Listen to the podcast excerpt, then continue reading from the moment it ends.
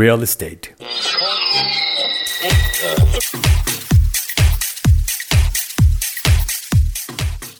¿Cómo tramitar las escrituras de tu casa?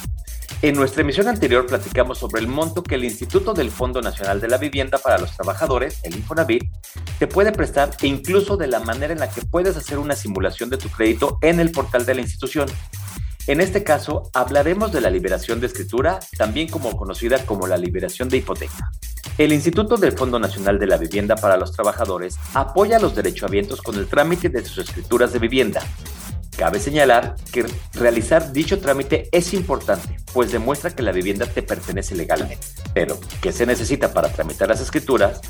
Para cumplir con el trámite, la deuda generada por la vivienda debe estar cubierta, para ello se puede consultar el saldo y estado de cuenta en el sitio micuenta.infonavit.org.mx y verificarlo.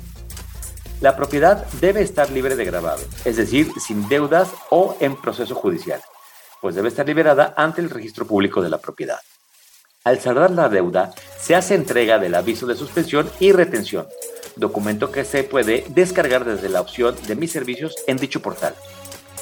De acuerdo a Infonavit, es el documento que debe proporcionarse a la empresa donde laboras para que deje de realizarse el descuento a tu salario. Finalmente, se debe llamar a Infonatel al número 800-008-3900, repito, 800-008-3900, para solicitar la carta de cancelación de la hipoteca, documento que debe tener el nombre del notario, número y domicilio de la notaría, teléfonos, correo electrónico y datos de la escritura. ¿Cuánto tarda el Infonavit en liberar las escrituras?